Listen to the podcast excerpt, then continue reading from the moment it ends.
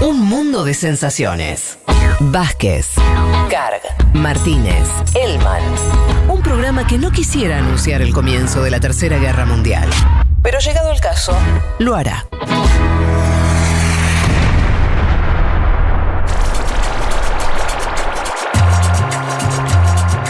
Em, bien, ¿a dónde nos vamos? Bueno, vamos a hablar de Perú entonces, Juanma. Vamos a hablar de mm, la situación esta que estamos, con el cómputo cerrado, pero Keiko ahí peleando para, para seguir en carrera.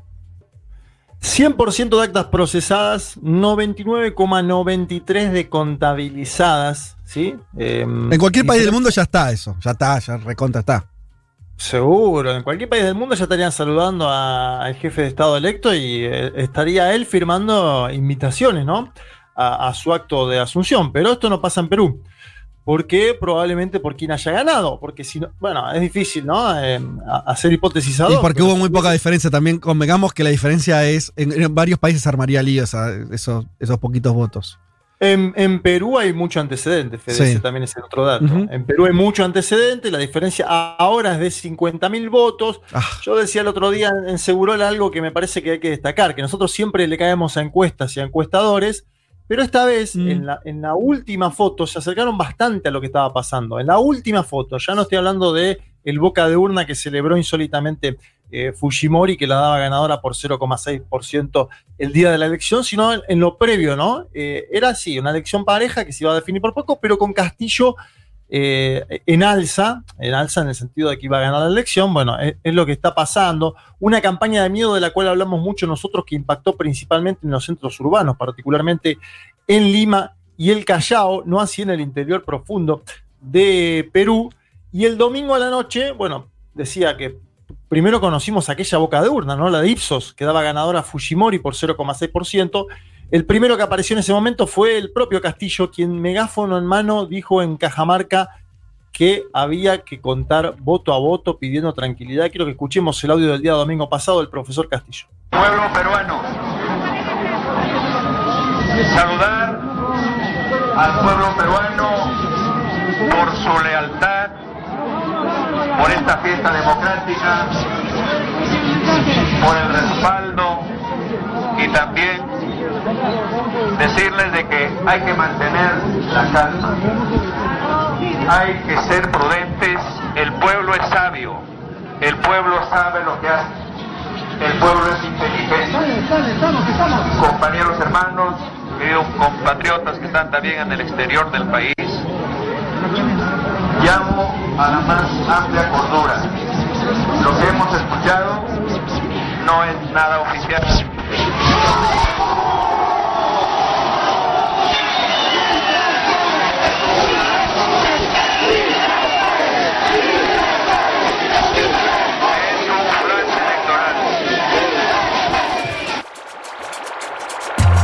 Es un flash electoral, decía, es un flash electoral, decía, un megáfono en mano, una situación muy impresionante. ¿Por qué, o sea, eh, ¿por qué megáfono? ¿No había sistema de sonido? ¿No? ¿Era una cosa muy improvisada?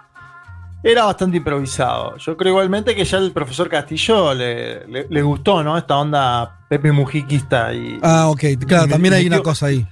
Y metió megáfono. Pero no, pero bueno, estaba en Cajamarca, ¿no? Hay que ver, hay que ver Mm. cómo era el sistema de sonido. Eso no, no, no, no queda del todo claro. Un tipo en un balcón, muy parecido también a lo que pasó en la primera vuelta electoral. Pero, viste, quedaba ahí diciendo, el chabón dice, dice bueno, esperemos, esto es algo. Y, la pegó, la verdad. Sí. La que no la pegó, y nosotros pusimos algo en el video que hacemos semanalmente junto a Juan. Gran video, che. Cada vez mejor Martínez. esas producciones, eh, digamos. eh, Bueno. Cada vez mejor. Ustedes están Te- muy te- bien. Te- tenemos ahí uno. un Estamos hablando, estamos hablando del video de que sale de- del, del- del audiovisual que sale los. Hoy, esta vez salió el jueves, si no me equivoco. Sí, pero estamos saliendo los miércoles eh, y tenemos a Lauti ahí que nos da una gran mano. La verdad que está haciendo un laburo espectacular. En el Instagram de Futurock, el, el, Juanma, Juan y Leti hacen todo, todos los miércoles barra jueves en un- la noticia de la semana, cuentan, básicamente, y le tocó a Castillo. Le tocó a Castillo. eh, y, y lo, y- y lo que pusimos cuando, cuando Leti contaba lo de Fujimori fue la insólita celebración de Fujimori. La verdad que a mí me. Quiero, quiero pasarlas al menos A ver. 10 segundos de esa Sí. celebración porque me parece algo insólito. A ver.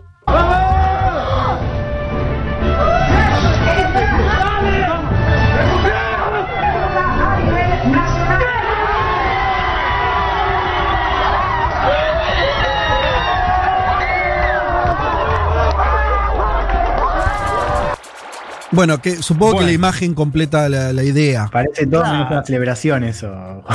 No, no, es que estaban celebrando la, la- Yo creo que se la creyeron, ¿eh? A ver, fue un acting.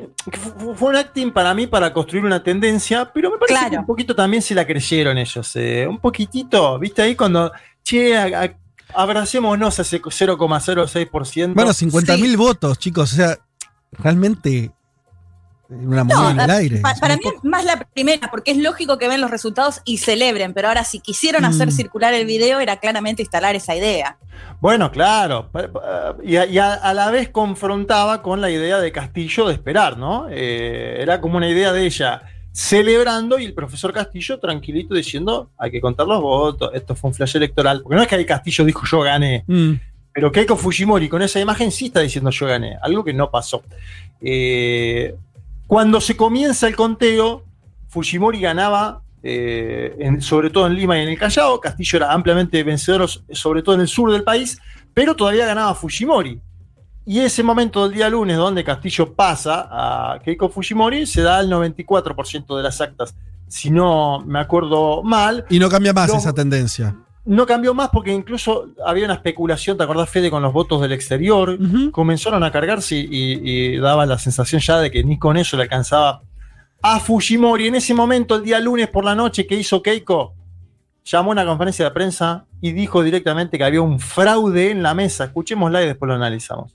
Ha habido una estrategia de parte de Perú Libre para distorsionar o dilatar los resultados que reflejen la voluntad popular.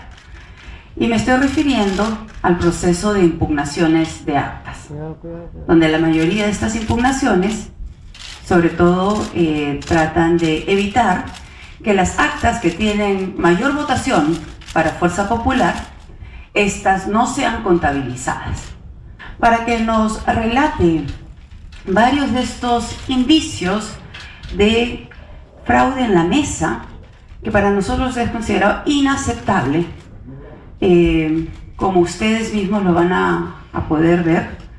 Y esto es algo que es planificado, es sistemático, Jugadísima. Sí, aparte ya, cuando vos la ves el día lunes presentando un par de videos que, que lo sacó de Twitter, Mm. y con este tono, vos ya decís, perdió. Sí, es lo que dijimos sí. instantáneamente en el grupo Sí, de WhatsApp, ¿no? Estaba con un tono ya perdedor. Full Eh, Donald. co- Claro, también ahí creo que lo de Donald Trump eh, evidentemente deja algo, ¿no? Eh, dando vuelta. Eh, vos, Juan, Sí, vos podés, vos, vos podés tirar fraude ya. Sí. Claro, podés tirar fraude. Una vez que lo tiró el, el presidente, el presidente de la principal potencia del mundo, queda habilitado todo el mundo. medio, todos tienen derecho a su fraude, ¿no? Algo así. Claro, el tema es que en esta vez, eh, acá, bueno, en Estados Unidos pasó lo mismo, ¿no? Todas las misiones de observación internacional y los propios exper- expertos, eh, expertos digo, electorales del Perú dijeron, señores, no hay ninguna evidencia de este fraude en la mesa que anuncia la señora Keiko Fujimori. Esto es importante también decirlo, mencionarlo. Hasta la Organización de Estados Americanos. Eso te iba a decir. no, bueno, cuando Pero la quedó muy sola que si hasta el Magro y la OEA no se subieron, es que quedó. Nadie la Sí, bancó. quedó- Quedó offside. Ella igual Mm. sigue peleando te voy a contar después lo que fue la movilización de ayer, porque parece que está en campaña todavía. Eh, No sé bien ahí qué está pensando hacer Keiko Fujimori. Eh, se para todavía como si estuviera en campaña eh, y no como una opositora al próximo gobierno, que indudablemente lo va a hacer con mucha fuerza también, porque es una elección, esto hay que decirlo de vuelta. Keiko Fujimori, las tres elecciones que hace, supera el 49% de los votos y araña siempre la presidencia. ¿eh? Las Sí, tres. las Acá hay tres. un dato significativo. El Fujimorismo como tendencia política en Perú existe y no es mayoritario por poco. Existe y no gana las elecciones por poco. Bueno, eh, el día martes por la noche el profesor Castillo se movilizó desde Chota eh, hacia Lima y en Lima eh, anunció cómo gobernar. Quiero que lo escuchemos porque esto acá hay un guiño al sector empresarial. la A verdad. ver.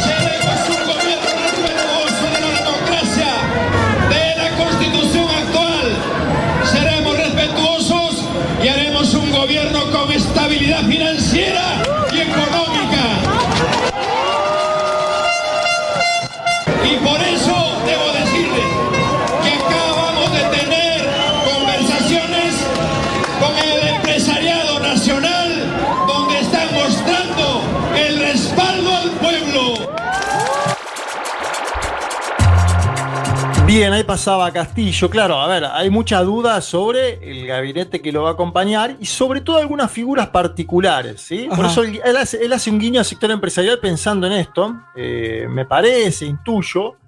A ver, el famoso mercado, ¿a quién va a estar atento? A, a quien sea el primer ministro peruano, al gabinete de Castillo, pero sobre todo al ministro de Hacienda y al presidente del Banco Central. Me parece que esas, esas cuatro cosas van a estar presentes Sí. dentro de lo que es Por- sobre todo la- por la idea de, de que, que hay en Perú de que los presidentes cambien y el modelo no, ¿no? Algo, algo de eso. Entonces, bueno, exacto. si tocas esas hecho- instituciones, hay que ver, hay que. Eso. Sí, hay que ver quién pongas. Esto eh, me parece que. Yo creo que ahora la presión va a estar sobre eso. Y creo que Castillo le daba un guiño ¿no? al sector empresarial durante el día, el día martes. Hay que decir que las actas observadas por ambas fuerzas, porque hubo actas observadas por las dos fuerzas, fueron enviadas al Jurado Nacional de Elecciones de Perú, que va a ser quien determine cómo sigue esto ahora. Yo les, les anticipo, el día jueves se negó el primer pedido de nulidad que hizo Fujimori Sí. en Cajamarca. Y ayer en Tacna se declararon improcedentes 36 pedidos de nulidad por parte de Fuerza Popular. Es decir, Ah, todo- viene mal, viene mal la justicia entonces también. Bueno, claro, todos los datos que tenemos es caído, caído, caído. Ahora, eh, perdón, hay una cuestión de análisis político que me interesa que me digas, a ver cómo lo ves. Sí. Porque por un lado, yo como observador veo que a Keiko le habían rodeado todo el establishment de manera muy fuerte, y los medios, y el establishment político, empresarial, para que no hagan el comunismo y todo eso. Y al mismo tiempo vemos que con el resultado opuesto, la dejan sola. Es medio. A mí me resulta un poco extraño. ¿Por qué ese, ese viraje tan fuerte? Por ahí no, digo, por ahí no se sabe la respuesta, pero. ¿Me entendés? La, la- la- la- la- Sí, entiendo, entiendo. Una, una campaña que se la han jugado tan fuerte, entiendo lo que vas. Eh, el único que, eh, que es el último Fujimori, te diría, que se la sigue bancando es eh, Mario Vargallosa. Que, conver- que conversó telefónicamente con el presidente Sagasti. Este dato es impresionante, como si fuera interlocutor. Sí. Y esto no. Escucha esto. Enojó a Keiko esto. Eh, ¿Por qué? Porque, claro, Sagasti le dijo a Vargallosa, casi coloquialmente, muchacho, esto estamos yendo al 100% de la definición de actas, Sí. acepten lo que va a suceder, ¿no? Y se enojó Fujimori, no sé si vieron. No, dijo el ¿con quién? ¿Con el- Vargallosa por llamarlo al presidente? se enojó con Sagasti, ¿no? Pero Ah. también me da- uno, tie- uno tiende a creer que también se enojó Mm. en algún punto con Vargallosa. Escuché lo que dijo. El jefe de Estado no genera calma, todo lo contrario. La cancha no está pareja. Existen actores externos que están vulnerando la voluntad popular. Nosotros seguiremos defendiendo nuestro derecho voto a voto.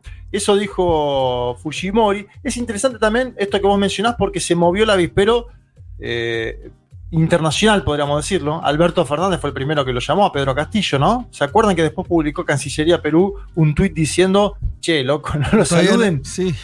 Todavía no es el presidente, Claro. pero eso lo hizo Cancillería Perú para que no lo llamen otros, ¿no? Cosa que sí pasó Ajá. el mismo día con Luis Arce. Luis Arce lo saludó a Castillo, decir. Y después, obviamente, lo- los líderes de la izquierda continental, Sí. Lula, el propio Evo, bueno, saludando ya al profesor Castillo. Eso es todo un dato. 21 expresidentes de Iberoamérica diciendo todavía no hay, eh, todavía no hay cifras totales, Mm. eh, entre los cuales estaba Mauricio Macri. Eh, y la otra novedad es la de, esto, esto también hay que prestar atención, es la judicial, porque el día jueves el fiscal José Domingo Pérez Gómez pidió la prisión preventiva para Keiko Fujimori, ¿no? En el marco de este caso de aportes ilícitos a las campañas 2011 y 2016. Acuérdense que Fujimori ya había estado detenida, acusada de lavado de activos, eh, en ese mismo caso que está vinculado a Odebrecht, y ahora este fiscal, me parece a mí con mucho olfato del momento político, eh, hace este pedido, que habrá que ver cómo actúa la justicia peruana. Es que, Bueno, perdón, Juanma, pero sí. fue bastante alevoso, porque después de los iba a decir. 16 meses que estuvo presa, arregló justamente, esta- el- para no estar más presa, eh, ciertas condiciones como no relacionarse con los testigos. Y la noche anterior a que el fiscal pida la prisión preventiva de nuevo, se había, o sea, había dado la conferencia al lado de uno de sus testigos. Claro, el, te- el Muy testigo es el vocero de la campaña ahora de que denuncia fraude. Claro. Seguro, a ver, esto es así. Lo otro, lo, también eh, está acusada en un punto señalada en este día, además de que es muy evidente lo que hizo, eh, porque estaba perdiendo la elección, porque si ese testigo estaba festejando con ella en el Sí. balcón, Claro. eh, a Keiko Fujimori no la llamaba nadie. Eh, esto es, es América Latina. Eh, la asunción presidencial es el día 28 de julio del 2021. 28 de julio y estamos en 13. Queda un mes y medio exacto. Sí. Eh, mucho tiempo es un mes y medio. Ajá. ¿eh? Ese mismo día, el 28 de julio, Perú tiene que celebrar los 200 años de la independencia. Lo va a hacer, con los datos que tenemos hasta ahora, casi con seguridad, le va a poner la banda a un campesino de 51 años de edad, un tipo que fue albañil, que fue canillita, que fue ladero. Bueno, todo eso ya lo comentamos que está incluso en un, en un documental, ¿no? Llamado. El Profesor, que se puede ver. Eh, un país, eh, y esto es la parte donde iba Juan Elman en el video de la semana, un país que viene de múltiples crisis, donde los últimos cinco presidentes electos democráticamente terminaron muertos, presos o en el exilio, tiene una nueva chance con Castillo, tiene una nueva chance. Ahora, me parece que ya el establishment está jugando para, primero, intentar edulcorarlo, por un lado, y, segundo, ver qué pasa en el Congreso, ¿no? Esto que comentaban un poco Gentile y vos, eh, eh, Fede, durante el pase, ¿no? A la vez también con Castillo se generan otras expectativas, porque está la Asamblea Constituyente como idea, difícil hacerla en un escenario de tanta polarización, en una Asamblea Constituyente, en eso creo que ustedes Porque están de además, acuerdo. claro, la Asamblea necesita. eh, necesita que el Congreso la apruebe el llamado a la constituyente.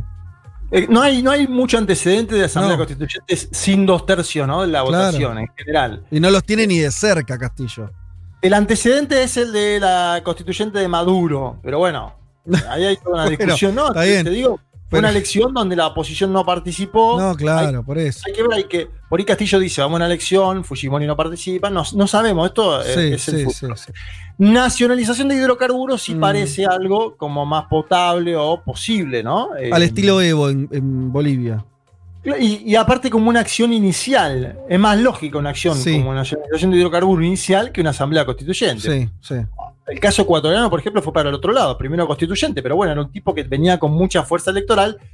Castillo la tiene, hay que ver ahora que van a empezar a decir las primeras encuestas de aceptación, etcétera, etcétera.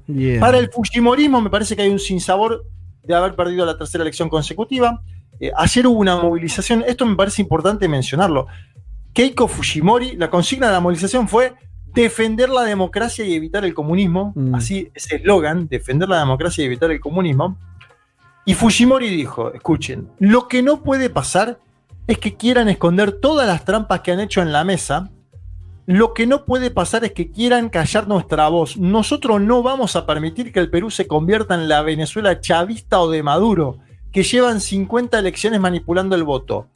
Atención, porque sigue siendo el mismo marco discursivo Mm. previo a la elección, ¿eh? Eh, y ahí lo, lo- lo- lo- lo podemos emparentar con lo de Donald Trump en los Estados Unidos de América, ¿no? Que, que derivó en un insólito asalto al Capitolio.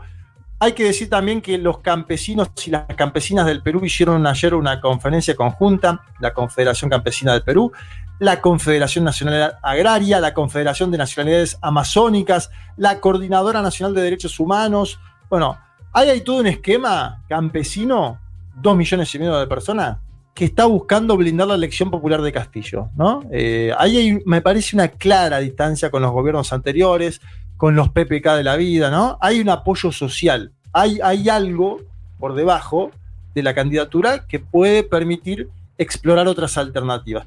Y ayer habló Castillo, y este es el último punto, manifestó que ya se juntó con diversas bancadas parlamentarias, no dijo de quiénes, pero síganme. Primero Sí. hace un llamado a- a- a- al establishment, ¿no? al, al sector empresarial.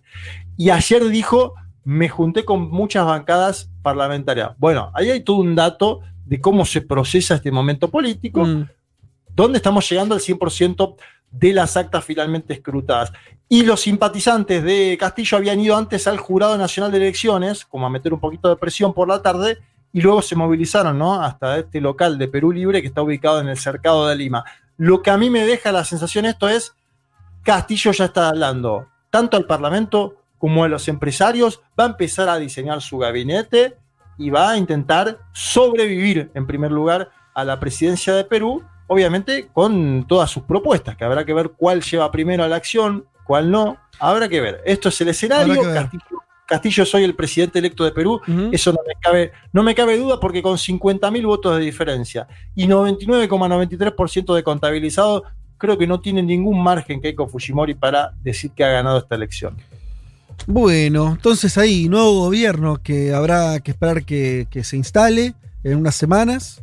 Y como decías, primer objetivo que sobreviva. Segundo, te agrego yo que a diferencia de algunos otros gobiernos que llegaron con, con ideas progresistas a Perú, no se dé vuelta la primera de cambio. Veremos si es capaz el profesor Castillo. Y veremos si hay una oleada latinoamericana, como anuncia Federico Vázquez en Le Monde Diplomatique, ¿no? Bueno, bueno. Eh, no, no, no me abras eso porque tendría que explicar ahora. eh, ¿Qué dice No, bueno. no. Que, que te La- lean entonces. La dejamos lean. picando para que la lea la gente, la dejamos picando y si alguno Dale. quiere comentar, está- están los medios para comentarlo. Dale, cómo no. Ahí estamos.